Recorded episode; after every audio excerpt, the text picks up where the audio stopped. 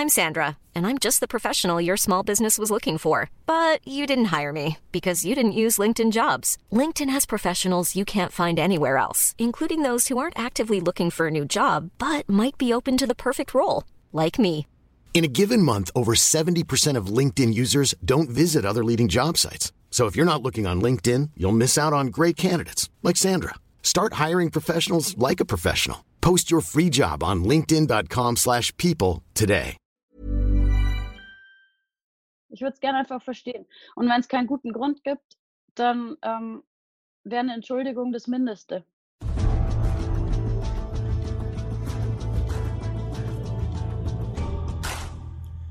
Hi, ich bin Tobi Lusiak. Herzlich willkommen zu einer neuen Folge von Extra Time. Mein Gast heute ist Silvia Mittermüller. Sie ist das Snowboard-Aushängeschild Deutschlands.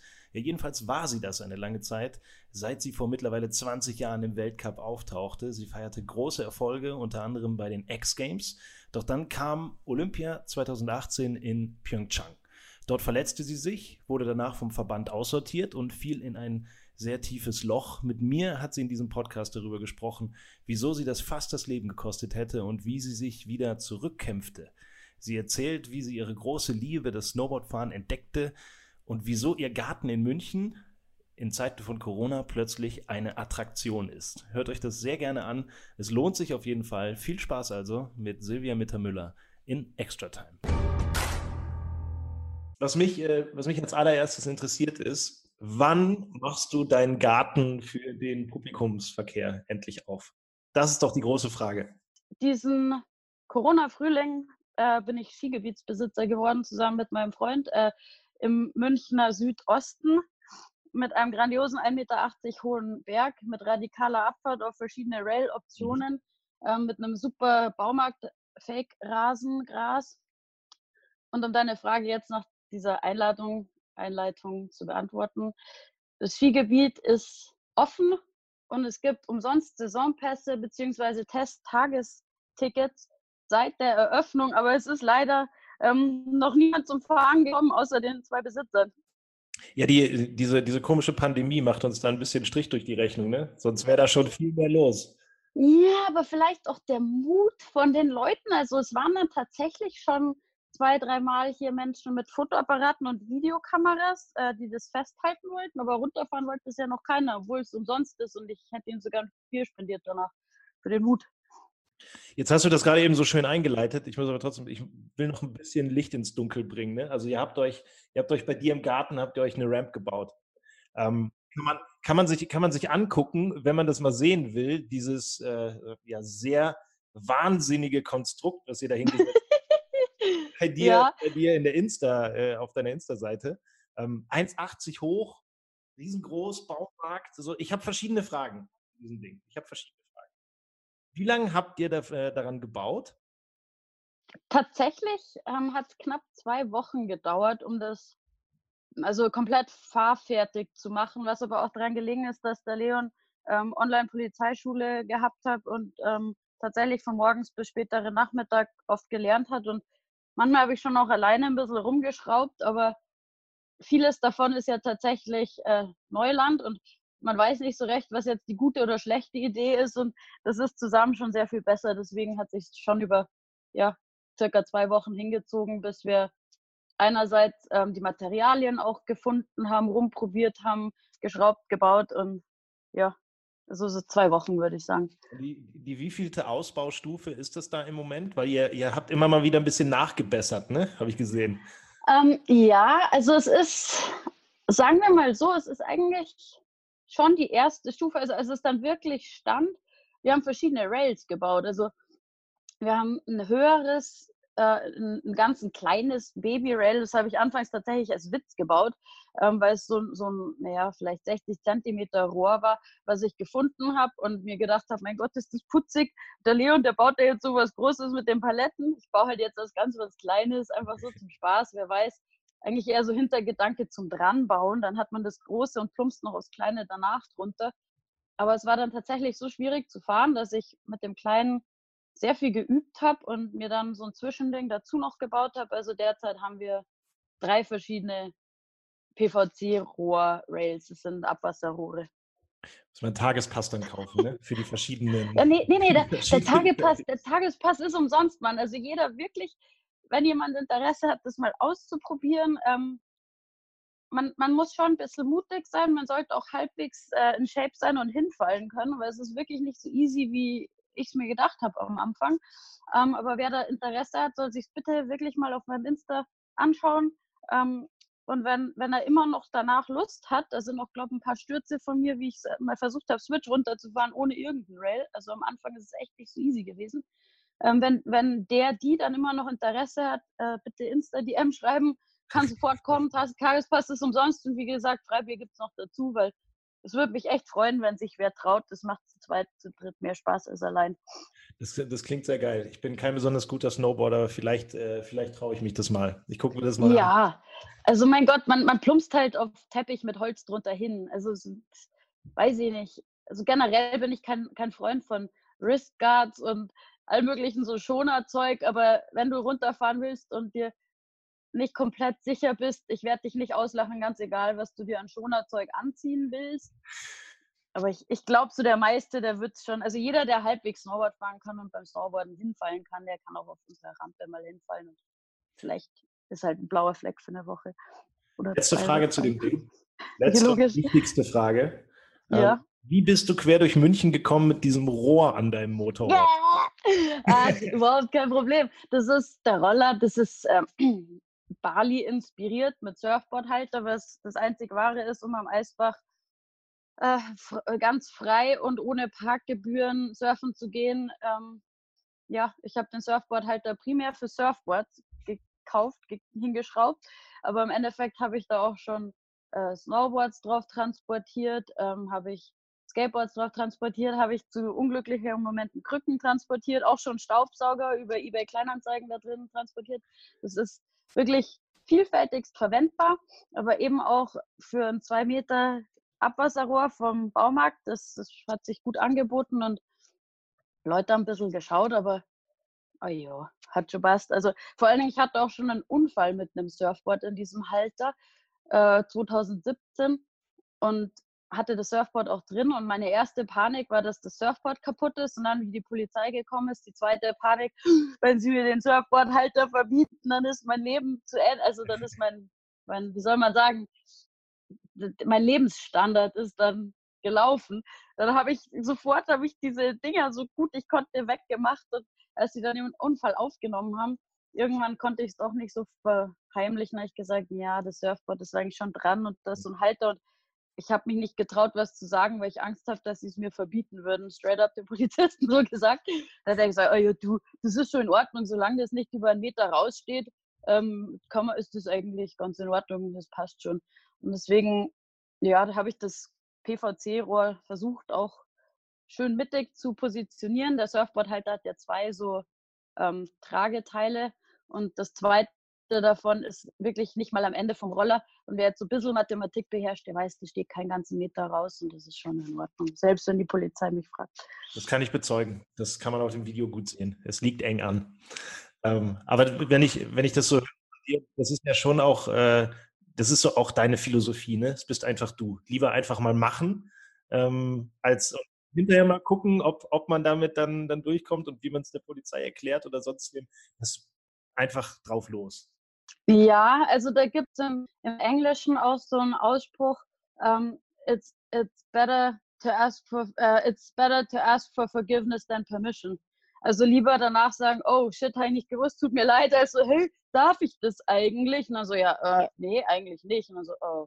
Also generell finde ich schon besser, ähm, mutig im Leben voranzuschreiten. Also schon natürlich mit Hirn, also sagen wir jetzt auch mit dem Baurohr, wenn das nicht gescheit befestigt ist und wenn ich mir vorstellen könnte, das fällt da runter und ich, ich verursache echt einen Unfall, dann würde ich es auch nicht machen. Aber ich kenne meinen Surfboardhalter, der ist mir seit vielen Jahren ein treuer Begleiter, der hervorragend funktioniert und auch schon mit viel mehr Gewicht. Und also ich habe zwei Surfboards auf einmal damit schon transportiert und das auch mit Roller Maximalgeschwindigkeit. ähm, also vor allen Dingen mit zwei Surfboards, da komme ich kaum mehr an die 50 hin. Äh, aber ja, also mit Hirn finde ich es generell im Leben gut, mutig zu sein und bin auf jeden Fall Vertreter der Philosophie, sich lieber mal trauen und im blödsten Fall danach davon lernen, als sich nie getraut zu haben und auch nichts zu lernen. Das, äh, das klingt sehr schlau, wenn ich das, äh, wenn ich das mal so sagen darf. Aber du, ähm, auch, auch diese Sache mit der, mit der Ramp im Garten, ähm, mit dem Ding, wie viel davon ist dann eigentlich just for fun? Wie viel, wie viel ist Training? Ähm, wie viel ist einfach ein ähm, bisschen was tun in der Zeit, in der wir uns alle gerade irgendwie nur drin aufhalten müssen?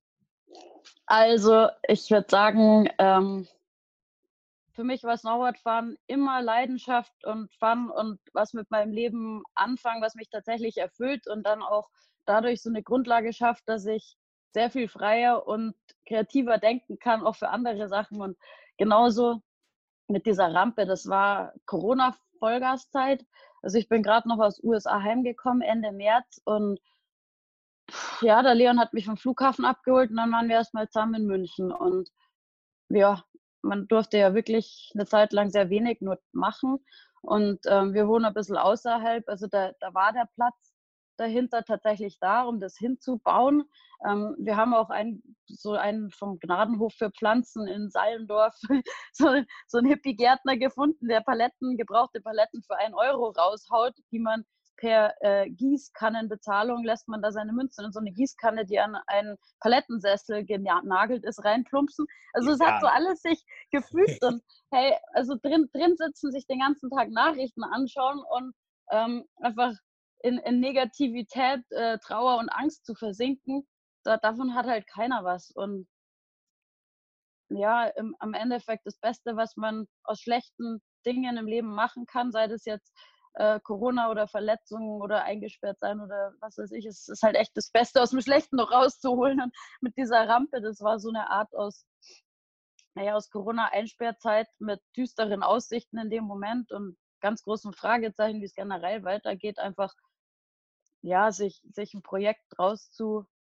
rauszubasteln und halt wirklich jeden Tag ein, zwei Stunden draußen zu hocken und, und schön Akkubohrer und Kreissäge. Also wir hatten auch das Glück, dass mein Vater ist selber ähm, leidenschaftlicher ja, so Heimwerker und hat so eine Werkstatt und hat einen Haufen ähm, so, so Werkzeug und Maschinenzeug und da haben wir halt benutzen und ausleihen können, was wir brauchen. Und es war echt eine coole Challenge, einfach sich das mal durchzudenken und dann auch umzusetzen und tatsächlich am Ende auch zu fahren. Also wie gesagt, ich bin das Einzige, wo ich immer noch so ein bisschen, naja, negativ überrascht war, wenn man das so sagen will, ist, wie sau schwer es wirklich war. Also so ein Teppich ist so viel schwieriger zu fahren wie Schnee. Aber es, es ist okay. Also habe mich auch damit irgendwo angefreundet und dann ist auch jeder kleinste Erfolg und jeder Mini-Trick, den ich irgendwie geschafft habe, hat mich dreifach beglückt, weil ich einfach am Anfang kaum runterfahren konnte. Wie, wie sehr hat dich diese, die, die Corona-Geschichte, ich meine, wir, wir leben ja alle mittendrin, wir haben ja alle damit zu kämpfen. Ähm, wie sehr hat dich das so ähm, in deinem normalen Ablauf in diesem Jahr beeinflusst? Du hast, du hast gerade eben gesagt, ja, du bist ja dann aus den USA noch rübergekommen. Das war wahrscheinlich schon schwer. Du wolltest ja eigentlich auch länger da bleiben, oder? Wie war der Plan? Ja, ja also das, das war mh, hm, persönlich ja, das war für, für mich war es auf jeden Fall ein, ja, ein grober Schlag mit dem ganzen Corona und äh, seinen Folgen. Einfach, ich war tatsächlich, ich war in den USA, ich wollte länger dort bleiben, ähm, hatte nur vor, kurz nach Europa zu kommen, um noch den letzten Weltcup in Tschechien mitzufahren, der so in der Vergangenheit auch immer der war, bei dem ich ähm, ja am meisten Spaß hatte und am besten gefahren bin. Den wäre ich sehr gern noch mitgefahren, aber der Weltcup ist ausgefallen, genauso wie ein anderer großer Event in Spanien, mhm. ähm, wie unsere Oakley Team Week in Largs. Alles war auf einmal auf Eis. Dann habe ich kurz die Flüge abgesagt, also diesen Flug, den ich für den Weltcup hatte. Ähm, habe mir gedacht, ja, okay, ich bleibe in den USA. Bei uns geht es ja bisher hier normal weiter in den USA. Wo, und dann ging es in den USA auch los. Genau da in den USA, Breckenridge, oder? Da die, die Ecke. Genau, in Colorado auf, auf 3000 mhm. Höhenmetern in Colorado in so einem recht kleinen Kaff eigentlich. Also es schwillt mit Touristen im Winter an, aber mhm. wirklich Vollzeitbewohner oder Menschen, die einfach jedes Jahr langfristig dort sind, ähm, naja, sind knapp vierstelliger Bereich. Und ich bin einfach sehr, sehr gern und es ist eben wahnsinnig weit oben und dadurch schneesicher. Man ist wirklich komplett ab von der normalen Welt mit ihren Sorgen und Gewichten. Ähm, aber ja, es hat dann da auch zugeschlagen. Also als erstes ist das Fitnesscenter gesperrt worden. Ich war noch am Morgen dort und habe beim Rausgehen gefragt, so hey, äh, nur weil gerade in Europa so drunter und drüber geht, kann sein, dass ihr hier auch demnächst zumacht. Ja, nee, nee, nee, nee, also bisher, sie wissen nichts. Am gleichen Nachmittag so Nachricht, Rec Center vorerst geschlossen. So, okay, shit, ist immer noch zu übrigens. Ja, dann kam kurze Zeit danach, ich war noch in Keystone im Lift und mhm. habe da mit so allen geredet, Parkcrew, Skigebiet, zum Beispiel, hey, kann es sein, dass Skigebiet geschlossen wird? In Europa machen sie gerade so alles zu. Ja, nee, nee, keine Angst, keine Angst, das ist alles wie normal. Ja. Zwei Tage später waren alle Skigebiete dicht. Und bin ich noch mit dem Bus gefahren, zunächst mit Absperrband für den Fahrer. Und ich so, hey, äh, so ein Bussystem läuft aber schon weiter und so. Und er so, ja, klar, ist eh klar, nächster Tag ein komplettes Public Transport System dicht. Scheiße, Mann, dann stand ich da mit meinem Fahrrad auf 3000 Höhenmeter ohne Lift, ohne normalen Bussen, ohne Fitnesscenter. Dann fragst du dich halt auf einmal schon, was mache ich denn hier eigentlich? Bist ja, gehiked dann wahrscheinlich. Naja, eh bin ich mit dem Radl bis zum Schnee gefahren. Also es war schon anstrengend, so mit Snowboard unterm Arm.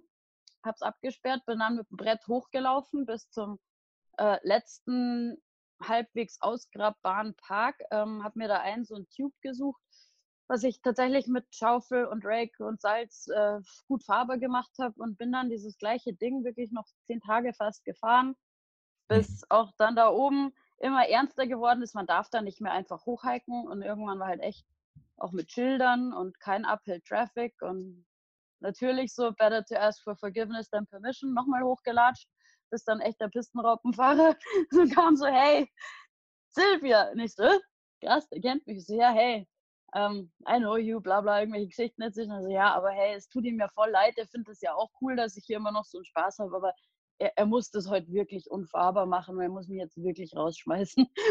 Am nächsten Tag war lustigerweise eh mein Heimflug. Also das hat sich dann gut gefühlt. Aber ja, es bringt einen auch echt in so eine Situation, wo du mal überlegst, so, hey, ähm, was ist mir eigentlich wichtig im Leben? Warum bin ich eigentlich hier? Also so ein Skiort in den USA ohne Skigebiet, ohne Fitnesscenter, ohne Bus, ohne den Menschen, die normal so kommen und gehen, also wirklich nur noch deine Mitbewohner und halt dein Radl und deine Beine und deine Arme so ungefähr. Es ist, ja, da denkt man so schon drüber nach und im Endeffekt wollte ich dann schon auch heim zu meiner Familie, zu meinem Freund und bin am 26. März dann auch tatsächlich im dritten Anlauf äh, einen Flug zu kriegen, der dann auch echt abfliegt, habe ich es geschafft und bin dann heimgekommen. Äh, eigentlich ein ganz schön guter Service, ne? Persönlich vom Berg geholt. Ähm. du, du, meinst mit dem Pistenraupen, Mensch? Ja, und einfach dann, Silvia, bitte, so auch für dich. Ja, der hat nur gesagt, so, hey, so, du musst jetzt gehen. Also der hat wohl, ich, vielleicht folgt er mir auf Instagram, also der hat irgendwie schon Bescheid gewusst. Und ich habe so zehn Ecken, also ich kannte tatsächlich einen Pistenraupenfahrer ein bisschen besser, der aber mittlerweile nicht mehr da ist. Ich glaube, über den habe ich wahrscheinlich ihn auch kennengelernt gehabt, aber ich habe halt so ein bisschen Instagram gepostet, aber eh nicht viel, weil einerseits, also ich, ich wollte einerseits ein, ein, so ein Signal mehr oder weniger geben, dass die Leute, die in der Gegend sind und die immer noch Lust hätten, sowas zu fahren, die das sehen, das erkennen und wissen, okay, die gräbt es jeden Tag aus, das ist eigentlich ganz cool. Ich gehe da jetzt auch hoch, ähm, mhm. weil mit so Gleichgesinnten sowas fahren, das macht echt Spaß, einfach mehr Spaß. Und wenn wir da zu zweit oder zu dritt sind, statt ich alleine, ähm, ist, glaube für jeden gut. Aber gleichzeitig wollte ich es halt auch nicht komplett ruinieren, dass wenn ich das zu, zu öffentlich da irgendwie darstelle, dass das Skigebiet das merkt und halt einfach das Tube komplett rausbaut. Ich, ich weiß nicht. Also das war eine Grenzwanderung. Ich habe auch ein bisschen Kritik zum Teil über Social Media gekriegt. So, hey, wie kannst du immer noch Snowboard fahren gehen? Das ist Corona, du spinnst doch, bleib daheim. Und so denke ich mir auch so, hey, ähm, ich bin im Bergdorf. Ich radel von daheim zum Berg, hike da hoch, fahr Snowboard. Ich sehe keinen einzigen Menschen. Bitte, gib mir keinen Shit. Ähm, lass deine Aggression woanders raus. Aber irgendwie hat er mir dann trotzdem auch Angst gemacht, also, oder irgendwie so, so komisches Gefühl erzeugt. Also ich, ich will es eigentlich mal schon am liebsten niemanden irgendwie verärgern oder halt wirklich, das weiß ich, dass es sie negativ berührt. Und ich habe dann einfach generell nicht mehr so viel hm. Social Media gemacht eine Zeit lang. wenn, wenn, wenn du so über, über Snowboardfahren redest, ich finde es total bewundernswert, dass du, ähm, da leuchten ja deine Augen immer noch. Ne? Also du bist jetzt, um das einfach mal so ein bisschen, so ein bisschen einzuordnen, du bist seit 20, Jahr, 20 Jahre Weltcup. Ähm, du machst das ja jetzt auch nicht alles erst seit, seit drei Jahren oder so. Ähm, wie, nee. Kannst du dich noch daran erinnern, wie du, wie du zum Snowboardfahren gekommen bist? Wann du gemerkt hast, so, boah, Alter, ich glaube, ich habe so mein Ding gefunden, das ist es? Ähm, ja, also, boah, es ist, es ist, Lebensgeschichte ist eine lange Geschichte. Ähm, kann ich jetzt easy dir drei Tage Zeug erzählen. Aber um es ganz möglichst kurz zu fassen, ähm, ich kam tatsächlich aus so einer sehr 0815 Mädchen, ähm, Kleinkind bis Teenagerzeit. Also habe mit vier Jahren angefangen, Ballett zu tanzen, habe kurz darauf angefangen, Klavier zu spielen, war immer sehr gut in der Schule und halt diese Art von Mädchen wurde dafür irgendwann auch kategorisiert, was mich in der Pubertät einfach angefangen hat zu nerven. Ich habe viel von dem Mädchenzeug hingeschmissen, habe zuerst angefangen, Skateboard zu fahren, habe mich extrem schwer getan, was ich immer noch tue. Also Skateboardfahren ist nochmal eine ganz andere Liga von schwierig. ähm, und bin im nächsten Jahr nach meinem Skateboard-Anfängen sowieso über die Neugierde meiner Eltern, die Snowboardfahren lernen wollten. Also wir hatten null Skifahrer-Background in der Family. Ähm, die waren selber äh, noch nie auf in, so gescheit irgendwie Skifahren oder so. Ich selber, ich habe auch nie Skifahren außerhalb vom Münchner Ostpark mit Klettverschlussschienen ähm, probiert gehabt. Und so haben wir in der Familie, mein Bruder, meine Eltern und ich, uns irgendwelche richtig schrottigen Rental-Snowboards geholt und sind damit an einem Hügel neben der Straße für unsere ersten Snowboard-Versuche ähm, aufgebrochen. Und ja, also es, es war recht schwierig, mein Snowboard war auch goofy montiert. Ich habe damals nicht viel drüber nachgedacht, bin ich halt auch rechts vorn gefahren, was ich nach wie vor tue, aber Skateboard natürlich links vorn. Ähm, es ist höchstwahrscheinlich, dass ich es verkehrt rum gelernt habe und das ist auch ein Grund, warum es am Anfang so schwierig war. Aber was ich gemerkt habe, äh, ziemlich schnell mit dem Snowboardfahren, ist diese Freiheit, dass da einfach kein Lehrer ist, der einen kritisiert, keiner da ist, der sagt, das musst du so machen. Weißt du, äh, Ballett ist so hardcore getaktet und immer irgendwelche älteren Damen, die da ganz penibel, da ist dein Knie und dein Finger und irgendwas 1, 2, 3, 4, 5, 6, 7, 8 und es war halt das Snowboarden das komplette Gegenstück. Da war kein Mensch, keiner wusste, wie es geht. Keiner hat gesagt, mach so oder so, sondern einfach ähm, in den ersten Snowboardjahren vor allen Dingen bin ich fast ausschließlich mit Burschen gefahren, die alle mit äh, pubertierenden Hormonspiegeln sich in irgendwelche Richtungen aus irgendwelchen schrottigen Absprüngen rausgehauen haben und geschaut haben, was passiert. Und das, das war für mich einfach so eine nie gekannte Freiheit. Und ich habe mich sofort drin in das Snowboarden verliebt und ja, einfach in diese kreativen Möglichkeiten, alles zu machen, was man will. Da gibt es einfach so, so gesehen keine Grenzen, wie man Snowboarden will. Und das ist mit die Faszination, die mich bis heute verfolgt und festhält. Wann Weil man kann sogar auf, auf dem Teppich snowboarden, ja. Wann, wann hast du gemerkt, dass du, dass du viel besser bist als andere? Hm, hm, weiß ich gar nicht, das, das, das so zu sagen, da, da habe ich ein bisschen, fühle ich mich ein bisschen schlecht dabei, das so zu sagen. Aber also sagen wir mal so, ich bin dann relativ bald irgendwie so kleinere Contests mitgefahren, bei denen ich auch recht gut gefahren bin. Und ähm, das kam dann in eine Zeit, in der eh in Deutschland aktiv nach Halfpipe-Nachwuchs gesucht wurde, nachdem die Nicola Toast die erste Olympiade 98 äh, gewonnen hatte in der Halfpipe und ebenso Anfang 2000 wollten sie Halfpipe-Nachwuchs und ich war U16 und ja, recht gut. Also hab, da gab es halt so eine deutsche Meisterschaft mal, in der ich dann U16 und eben gut gefahren bin. Und dann bin ich in so ein Halfpipe-System reingerutscht für eine Zeit.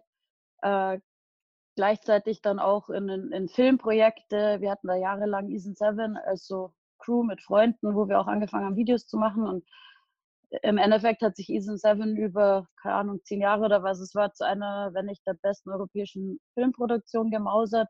Und ich bin über einfach über extrem viel Snowboard fahren gehen. Einerseits als Halfpipe-Mannschaftsmitglied, andererseits als ähm, Freundin, Mitglied von diesen Seven und Filmprojekten und Sponsorenteams um die Welt gekommen und war einfach extrem viel Snowboard fahren mit sehr viel Leidenschaft. Und da kann auch jemand, der von Natur aus eher wenig Talent hat, gut werden. Also ich, ich glaube wirklich nicht, dass ich Würdest viel du das über dich Talent sagen? hatte.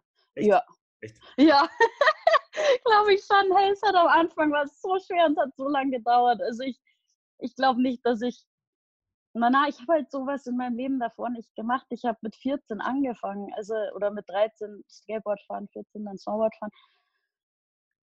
Ich, ich hatte einfach mega Leidenschaft dafür und ich glaube, dass Leidenschaft ist wirklich das A und O, um in irgendwas gut zu werden. Also ich glaube, wenn man sich, wenn man jemanden nimmt, der einfach ausschließlich unendlich Talent hat und daneben jemand, der unendlich Leidenschaft hat, wenn ich so viel Talent, aber keine Leidenschaft habe, dann hört es halt irgendwann auf und irgendwann willst du vielleicht auch gar nicht mehr. Aber wenn du unendlich Leidenschaft hast und kein Talent, dann, dann wird es halt nicht aufhören, dass du willst. Und, und Wille und Wollen, das ist ja, das ist auch immer noch bei mir der Fall. Und ich glaube auch der Grund, warum ich immer noch, ja, ob es jetzt gut oder was man es benennen will, ich, ich mache es halt gern. Jetzt hatte ich ja diese, diese Leidenschaft zu, zu einer sehr erfolgreichen Karriere ähm, getragen, die ja auch noch nicht vorbei ist. Also ich will jetzt hier auch kein Gespräch machen, um auf deine Karriere zurückblicken. Ne? Also, ja noch, das dauert, wir sind ja dauert noch, auch nicht. Aber was, was würdest du, wenn du in der Retro, äh, Retrospektive schaust, was ist dein, dein größter Erfolg? Was bedeutet dir am meisten? Gerade auch, weil du ja gesagt hast, Snowboardfahren ist ja auch nicht nur Contestfahren. Ne? Es ist auch Film, es ist einfach ein Gefühl. Was äh, ist in deiner Karriere so das herausragende Ding für dich? Also wenn ich nur eins sagen dürfte, würde ich sagen, dass ich es immer noch mache oder dass ich tatsächlich jetzt 20 Jahre geschafft habe, daraus mein Leben zu, also dass es mein Lebensinhalt war. Ich habe tatsächlich geschafft, 20 Jahre vom und für Snowboarden zu leben. Und das ist was, was mir schon anfangs haben Leute gesagt, so, ja, hey, was machst du denn jetzt? was studierst du so? Medizin, Psychologie? Und ich so, ja, hm, weiß nicht, geh jetzt mal ein Jahr Snowboard von was? Du hast doch ein gutes Abi. Ich so, ja, nee, aber ich weiß nicht, was ich will. Ich weiß, dass ich Snowboard fahren will. Und am Anfang war das schon so, hä, Snowboarden, okay. Und dann irgendwie zwischenrein, auch mit drei Kreuzbandrissen in drei Jahren, dann willst du das wirklich immer noch? Ist es dir das wert? Das ist doch so viel Leid, bla bla. Ja, nee, das ist irgendwie, ich weiß, dass das passieren kann mittlerweile und trotzdem gehe ich hin zurück, weißt du? Dann so mit Sponsoren abstürzen und sich irgendwie doch wieder wen zu finden, der einen supportet. Und dann eben aber auch mit Events. Also wenn du auf, auf Contest Erfolge gucken willst, da gibt's, kann ich nicht nur einen sagen. Also X Games, X Games Silber war fix, ähm, so der Kickstart für wirklich, naja, also größere internationale Karriere und dann auch wirklich einen besseren finanziellen Support und ja, komplette Unabhängigkeit von jeglichen ähm, nationalen Systemen etc. pp. Also da war ich halt wirklich auf meiner eigenen Schiene unterwegs, was aber mittlerweile im Snowboard nicht mehr so easy ist. Ähm, zwischenrein kam dann doch auch der Anreiz Olympia und auf jeden Fall auch ein Riesenmeilenstein tatsächlich 2018 es nach Olympia geschafft zu haben, obwohl ich dann mich dort verletzt habe. Äh, ja, es war einfach eine ewig lange Karriere mit sehr viel Höhen und Tiefen, aber das Größte für mich ist es, das tatsächlich so lang so gelebt zu haben und irgendwie immer noch zu leben. Die Olympiateilnahme, die du eben schon angesprochen hast, ähm, das war ja wirklich, also ich war auch in Pyeongchang ähm, und ja, ich, ich, war drüben und das war, das war zum ersten Mal für mich, dass ich bei Olympia vor Ort sein durfte. Okay, ist sau gut.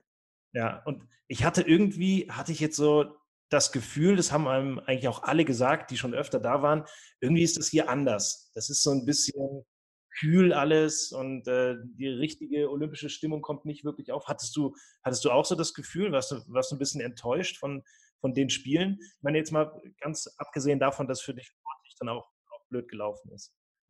Ja, also ich war, ich verstehe, was du meinst.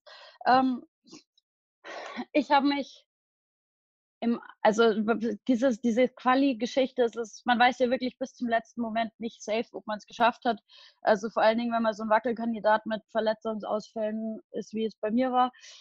Und ich wusste tatsächlich erst Ende Januar, dass ich es geschafft habe und Mitte Februar fliegt man dann schon oder Anfang. Und in der Zeit, ich war glückselig und da ist auch alles so gewesen, wie ich es mir vorstelle. Einkleidung war mega und andere Sportler wieder zu treffen, die ich teils so verschiedenen Momenten mal kennengelernt hatte in meinem Leben. Aber dann vor Ort war es schon ernüchternd, in Bockwang Park da zu wohnen, wo Slopestyle stattfindet. Also diese Snowboard-Disziplinen waren halt doch ab vom Schuss.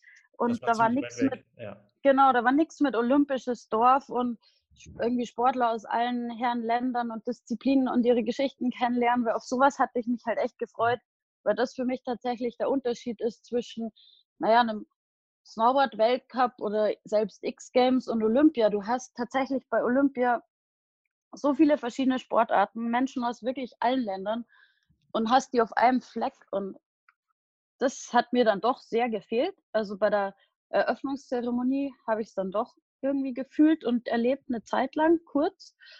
Also Eröffnungszeremonie war sehr cool, aber, ähm, aber tatsächlich, ja, wir haben ab vom Schuss gewohnt in diesem Snowboarderdorf.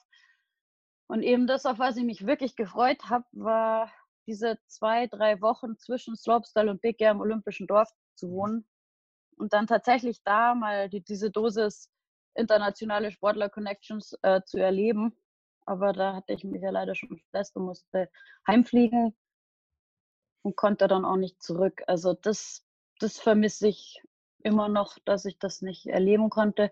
Wobei mir Freunde, die dann da waren, auch gesagt haben, hey, ähm, so romantisch, wie du dir das vorstellst, war es dann auch gar nicht wirklich, weil viele Sportler auch wirklich nur zu ihrer Disziplin zwei Tage davor im ersten Training anreisen und dann ihren Wettkampf ja. machen und danach auch wieder abhauen. Also so, so wirklich Vollzeit olympisches Dorf, das dann da irgendwie Sportler ihren Wettbewerb fertig machen und dann einfach da drei Wochen chillen, um mit internationalen anderen Sportlern Bier zu trinken. So ist es nicht. Zumindest, war, zumindest war es in Pyeongchang nicht so. Ja, also ich, ich hätte gerne für mich selbst erlebt, dass es nicht so ist. Ähm, muss ich halt jetzt aus Geschichten so nehmen oder mich nochmal Vollgas anstrengen und schauen, ob ich es in China erleben kann. Äh, time will tell. hast, hast, du das noch auf dem Zettel? Hast du auf dem Zettel? Peking? Hm, ganz, ganz ehrlich, also kleine Prozentzahl. Nicht, es ist jetzt nicht so geplant, aber es ist, es wäre vielleicht sogar möglich. Also da kommen viele Dinge zusammen. Einerseits einfach nur vom Snowboarderischen. Ich habe nach wie vor mega Leidenschaft. Ich, wenn ich das wirklich wollen würde und mich dafür auch anstrengen und jetzt im Sommer auch ein bisschen Airbag-Tricks übe und so, ich glaube schon, dass es vom Fahrerisch schon möglich wäre. Ähm, wird mir natürlich auch Genugtuung verschaffen, das vielleicht echt nochmal zu schaffen und dann nicht ähm, gleich abzufliegen, sondern olympisches Dorf und Bier trinken, mal zu schauen, ob es sowas auch gibt. Ähm, aber da kommt dann das Zweite dazu, finanziell, ähm, organisatorisch.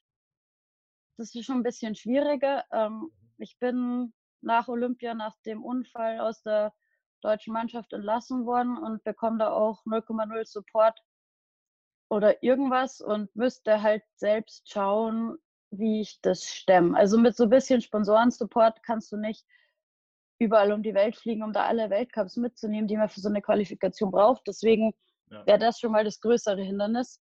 Und jetzt kommt noch ein drittes ähm, Hindernis, weil ich jetzt auch in dieser Corona-Zeit, ich weiß nicht, ob du den Michael Moore-Film gesehen hast, Planet of the Humans. Und äh, sagen wir mal so, ich bin schon mein Leben lang umweltbewusster Mensch. Ich esse seit 2007 kein Fleisch. Ich mache die schöne deutsche Mülltrennung, wie wir alle. Ich besitze kein eigenes Auto. Aber Snowboardfahren ist sau viel rumfliegen. Ja. Und nachdem ich diesen Film gesehen habe, ähm, der hat mich schon extrem erschüttert. Und nach wie vor ist der mein Bewusstsein und hat mich wirklich dieses ganze Snowboarder-Leben mal extrem in Frage stellen lassen. Weißt du, ich, ich dachte, ich da dient so eine gute Vergleichszahl. Also ich habe mir jetzt auch mehr Podcasts und ähm, Zeug dazu angeschaut, angehört. Was mir eine richtig heftige Nummer war, war letztens in einem Podcast zu hören, dass eben diese Flugemissionen sind tatsächlich so vergleichbar auf längere Strecke, dass es so ist, als würde man alleine mit dem Auto fahren von der Emission. Also von für mich in einem besetzten Flugzeug von Deutschland nach USA zu fliegen, ist vergleichbarer CO2-Ausstoß, als würde ich die komplette Strecke allein im Auto fahren. Das sind halt einfach 10.000 Kilometer oder was. Und das hat mich geflasht. Und dann habe ich gedacht, ui, da, also so eigentlich so ein Weltcup-Geschehen und wie viel man da hin und her und rumfliegt, das ist komplett unvertretbar. Und so gleichzeitig, ich habe das mein Leben lang so gelebt und ich habe mir aber halt immer gedacht, ja mein Gott, weißt du, ich, ich mache ja sonst so meinen Teil, dann fliege ich halt mhm. ein bisschen viel. Aber diese Rumfliegerei, dass das sowas von unpackbar viel schlechter ist als alles andere, was wir so an Entscheidungen treffen in unserem Everyday Life. Ich weiß es nicht. Also sagen wir mal so, wenn ich es wenn gar nicht schaffe und gar nicht angreifen kann, sagen wir mal, ich hätte dann echt, ich, ich gehe jetzt extrem viel Airbag springen, ich lerne irgendwelche ganz tollen Tricks und denke mir, wow, wow, wow, ich will das unbedingt und es scheitert tatsächlich am ähm, finanziellen und so organisatorischen, dann werde ich das sehr gut runterschlucken können mit dem Wissen, dass ich nicht zehnmal interkontinental fliege, ja. sondern höchstens einmal. Wobei einmal immer noch zu viel ist. Also wenn man es wirklich ernst meint. Wirklich diese moralische, moralische Frage seit dem Michael Moore-Film ist, ist mir extrem hängen geblieben. Deswegen auch an alle, die hier gerade zuhören sollten und den Film noch nicht angeschaut haben. Er ist schon düster, aber es ist insbesondere, wenn man, sage ich jetzt mal, naja, 30 jünger, also in so einer Generation drin steckt, das ist schon was, was man sich anschauen sollte und überlegen sollte, weil das wird wirklich in unserem Leben noch, ja, noch sehr spannend werden wird. Das ist auf jeden Fall sehr eindrücklich. Ne? Also man, man, nimmt in jedem Fall, in, in jedem Fall was mit. Ähm, ich wollte noch mal, noch mal ganz kurz zurück äh, nach Pyeongchang, auch wenn es uns da beiden nicht so gut gefallen. Ähm, du, du bist ja ja, du, hey, es war schon auch Positives, Mann. Es war schon auch gut. Es war schon auch. Olympia war es dann doch, ne? Also, aber. Ja, eh, eh. Du hast dich ja dann so, so schwer verletzt. Dann bist du, bist du trotzdem gefahren. Dann hast du dich ein bisschen anders beschäftigt, hast, äh, hast bei uns bei Eurosport kommentiert. Ähm, und, und trotzdem ähm, bist du danach in, in, so ein, in so ein Loch gefallen für dich selbst. Ähm, hast das ja gerade eben auch schon mal, schon mal angesprochen ähm, mit dem Verband. Dann habt ihr richtig Stress gehabt. Du hast dann auch hart kritisiert den Verband. Ähm, würdest, du das, äh, würdest du das heute immer noch so machen? Äh, hart kritisiert, meinst du den Spiegelartikel vom Februar? Mhm. Oder was meinst du? Äh, ja, also sagen wir so. Also die Vorwürfe sind ja schon, die sind ja schon, die haben sich ja schon gewaschen. Ne?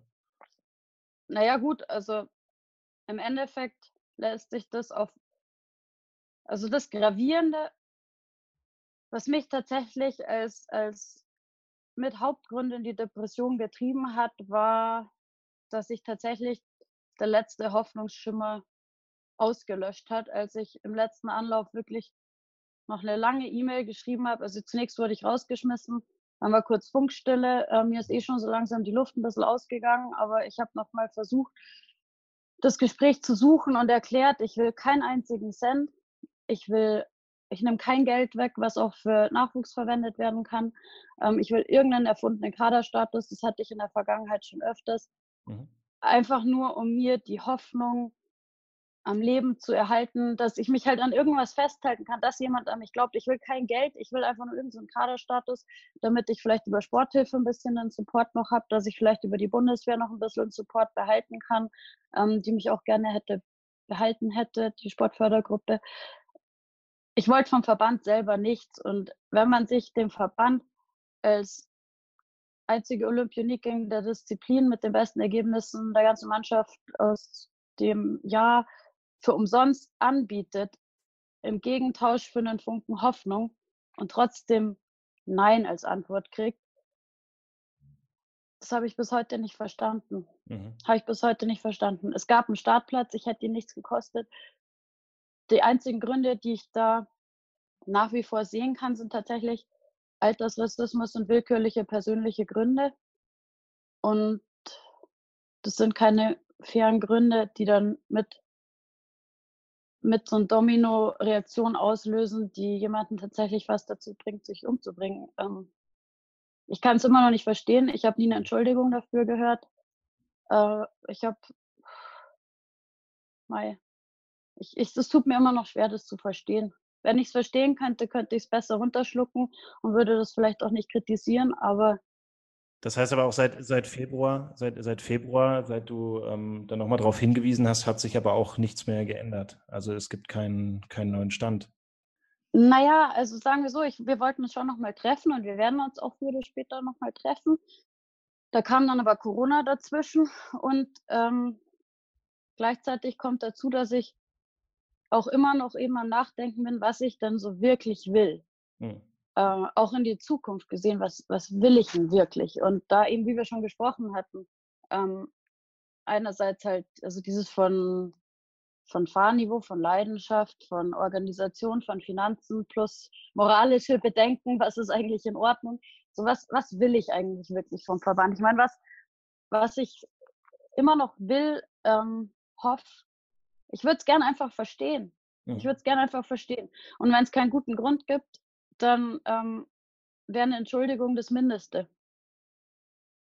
Und irgendwo, also es, es hat mich wirklich, die, diese Kette von, von Dingen, wie es da gelaufen ist,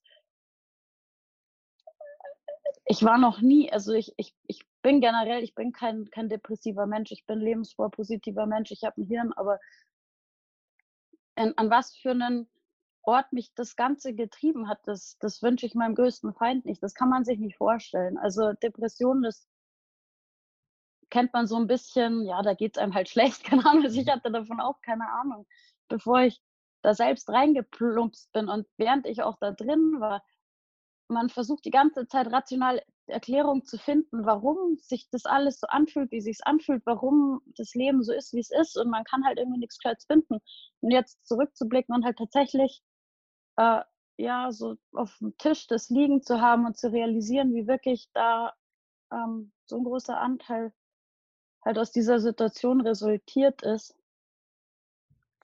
Ja, ich weiß es eben, ich, ich muss mir jetzt einfach mal also ich wäre mir gern selbst so richtig klar, was ich will, mhm. bevor ich dieses Meeting mit dem Verband dann irgendwann auch habe. Ich wäre jederzeit offen, wenn ich jetzt tatsächlich vom Verband eine E-Mail bekommen würde, so hey, ähm, können wir uns jetzt mal treffen, bitte, wir schlagen vor, keine Ahnung, 4. Juni, dann komme ich. Ja. Und dann denke ich mir auch bis dahin mein Teil, aber wenn es an mir liegt, zu sagen, so hey, wir wollten uns doch mal treffen, dann will ich, wenn ich das tatsächlich, ähm, dieses Meeting quasi kickstarte, dann will ich auch gerne wissen, was ich will. Und derzeit ist es mir nicht so klar, weil ich auch gar nicht weiß, wie es weitergeht. Also jetzt am Wochenende in Österreich haben wir uns eben mit ein paar Snowboardern noch unterhalten. So, Contest, passiert das alles wieder so? Geht es überhaupt? Ich meine, wenn Grenzen dicht sind, Neuseeland-Weltcup diesen Sommer ist, soweit ich weiß, schon abgesagt, äh, kann man eh erstmal nicht hinfliegen. Mhm. Wenn Leute Einreise, Ausreise, äh, Verbote haben, du, du kannst doch keinen Olympia-Qualifikationsweltcup in Europa haben, wenn die Amerikaner nicht hinfliegen können. Weißt du, solche Sachen. Wird das alles überhaupt passieren? Ähm, wie, wie schlägt sich das generell auch mit der Olympia-Verschiebung? Jetzt haben wir Sommer-Olympia 2021 statt 20. Ähm, wird dann vielleicht Winter auch ein Jahr verschoben, um das wieder irgendwie auszugleichen? Oder passiert das direkt wirklich eins und dann das nächste. Ähm, geht das überhaupt? Also gerade eben so viele das Fragezeichen. Wird, das wird eng, hintereinander weg. Ja, ja, ja gerade eben stehen so viele Fragezeichen überall, dass ich glaube, jetzt so mein persönliches kleines, äh, was macht die Silvia mit ihrer Snowboarderei-Schicksal? Ich glaube, das ist gerade ein, ein sehr viel weitere Dominostein Umfallspots entfernt als generelle Fragen, so wie geht es überhaupt weiter mit mit unserer Welt, mit internationalem Sport. Ähm, Aber bist du denn das, durch, das, durch das ganz tiefe Tal, Depression, bist, bist du da mittlerweile durch? Wie? ja. ja, ja, ja, du, das war, da bin ich deutlich durch. Also das ist schon seit boah, über ein Jahr. Also wirklich, mir ging es fast ein Jahr ziemlich scheiße. Mhm. Und ich bin entgegen, entgegen ähm, der Empfehlungen von ja, Psychologen, Leuten, die mir helfen wollten, doch nach USA geflogen, weil eigentlich, ja, also es ist, da kann man jetzt sehr, sehr viel Zeug erzählen. Wir haben nicht unendlich Zeit für den Podcast, aber die Kurzversion, was mir da wirklich rausgeholfen hat, war tatsächlich zurückzufliegen in mein Bergdorf in Breckenridge und tatsächlich das zu machen, was mich bis dahin auch in meinem Leben am allermeisten erfüllt hat. Und es war halt tatsächlich auf den Berg zu gehen. Es war wieder zu körperlicher Fitness zurückzukommen, nachdem ich halt schon zweimal operiert werden musste. Also mein Knie wurde nach, direkt nach Olympia nicht komplett ähm, gerichtet quasi. Also das ist, war noch nicht ganz, ähm, hat nicht 100% funktioniert, die Operation. Da war schon noch ein bisschen was kaputt, hat aber recht lang gedauert. Für mich war das Körper, zu körperlicher Fitness zurückzukommen, tatsächlich wieder erfüllt zu sein, wieder Spaß an was zu empfinden. Und da war Snowboarden schon unabdingbar. Also es war extrem wichtig für mich. Und zurück zu den Leuten zu connecten, auch zu einem amerikanischen etwas offeneren, sagen wir mal, Mindset, nicht so komplett in dieser deutschen, jetzt muss ich das und das und das und das machen, sondern hey, es ist okay, jetzt erstmal wieder atmen, erstmal wieder zurück zu dem finden, was dir wirklich Spaß macht, was du gern machst, erstmal wieder froh sein, am Leben zu sein. Und wenn du dann froh bist und dir wieder gut geht, dann kannst du überlegen, was du mit deinem Leben wirklich ähm, anfangen willst. Aber so Hals über Kopf, das, das war nichts so. Und ja, eben, also so ab, ich bin im Januar 2019 nach USA geflogen und dann ist so langsam besser geworden und so im März ging es mir dann schon deutlich besser. Im April war ich dann richtig happy. Im, Im, Mai, ich wollte dann auch gar nicht mehr heimfliegen, weil ich mir dachte, boah, nicht, dass es mir irgendwie einen Schal Schalter umhaut, wenn ich zurückfliege. Ich hatte echt Schiss und dann bin ich komplett sechs Monate bis zum letzten Tag drüben geblieben.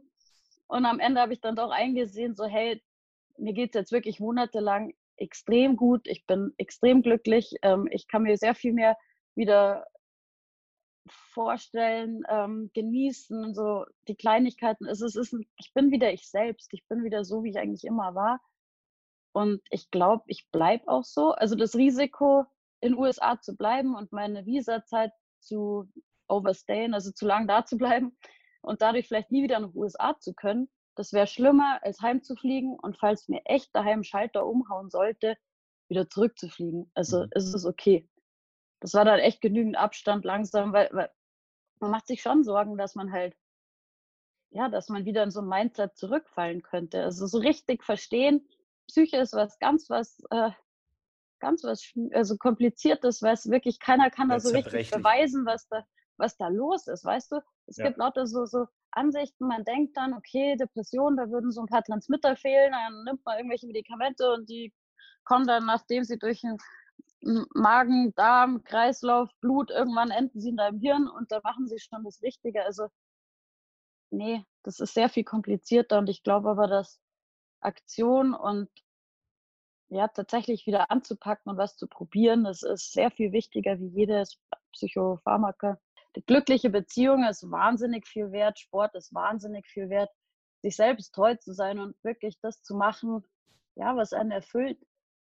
Ganz gleich, ob das jetzt in Gesellschaftsnormen irgendwie was mit großem Ansehen oder nicht ist. Also einfach so, ja, sich, sich selbst treu zu sein in jeder Hinsicht, das bringt, glaube ich, für Glückseligkeit mehr als vieles andere. Du spielst so ein bisschen, wenn du sagst, so Gesellschaftsnormen, spielst du dann auf euren Altersunterschied an, ne? Also. Nee, oder? eher auf, dass man, wenn man was studiert hat oder wenn du halt einen respektablen Job hast, dann bist du halt, weißt du, jemand, das war auch so mit so einem Grund mit, äh, ja, mit der Depression, warum das so schwer war für mhm. Außenstehende, mir da wirklich zu helfen oder Psychologen zu helfen.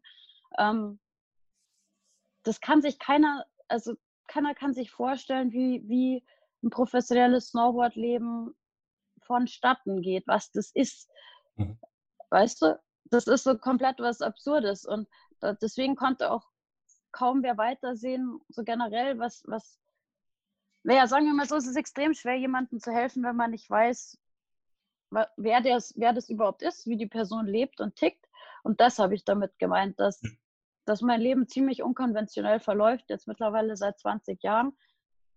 Und das bis auf Olympia, was für jeden irgendwie so ein Vokabel ist, was man versteht und irgendwo einzuschätzen weiß und dann vielleicht auch da ein bisschen Respekt äh, gibt. Und, aber, aber so, so ein Snowboarderleben, was ist, denn, was ist denn das? Aber wenn ein so ein Snowboarderleben einfach glücklich macht, dann lebt man besser Snowboarderleben, als sich in eine 9-to-5-Kiste zu zwängen, in der man einfach zugrunde geht. Das meine ich. Und ja, Leon, der Leon und ich, wir haben Altersunterschied, aber das ist das komplett egal, wenn man ja. sich gern hat. ja.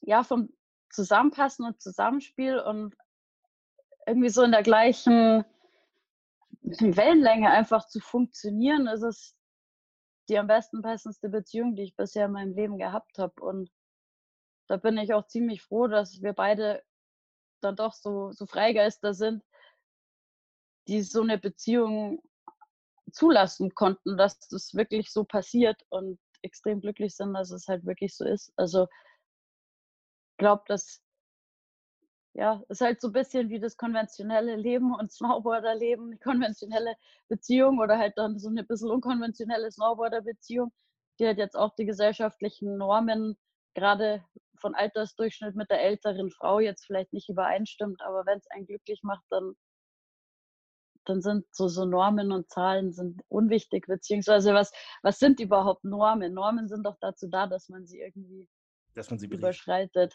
Ja. ja, dass man sie bricht voll. Ich finde das, äh, find das ein schönes, äh, schönes Schlusswort. Ähm. Ja. ja. Stimmt. Das hat mich, äh, hat mich mega gefreut, dass du da warst. Ähm, ich wünsche dir, dass du dir die, die Lebensfreude, die du wieder zurückerkämpft hast, dass sie dir bleibt. Ähm, mach einfach das, was, äh, was dich glücklich macht. Ich glaube, da, damit fährst du am allerbesten. Und, äh, Na, wirklich wenn du noch mal in, in Peking äh, mitfahren willst, mach das einfach. Wir, werden dich ja. bis dahin im Auge behalten. Ja, okay. Ansonsten, wenn ihr mich jemals braucht zum äh, Kommentieren, wie die Anna wieder mal gut fährt oder sonst was passiert, ich habe nach wie vor Connections und ich rede auch gerne über Snowboardfahren. Und wenn ich nicht mitfahre, dann ist drüber reden das Zweitbeste. Wir haben dich auf dem Zettel in jeglicher Hinsicht. Alles klar. Silvia, cool. okay. vielen Dank fürs Dasein in diesem Podcast. Ja. War mir eine Ehre. Danke dir auch. Danke dir.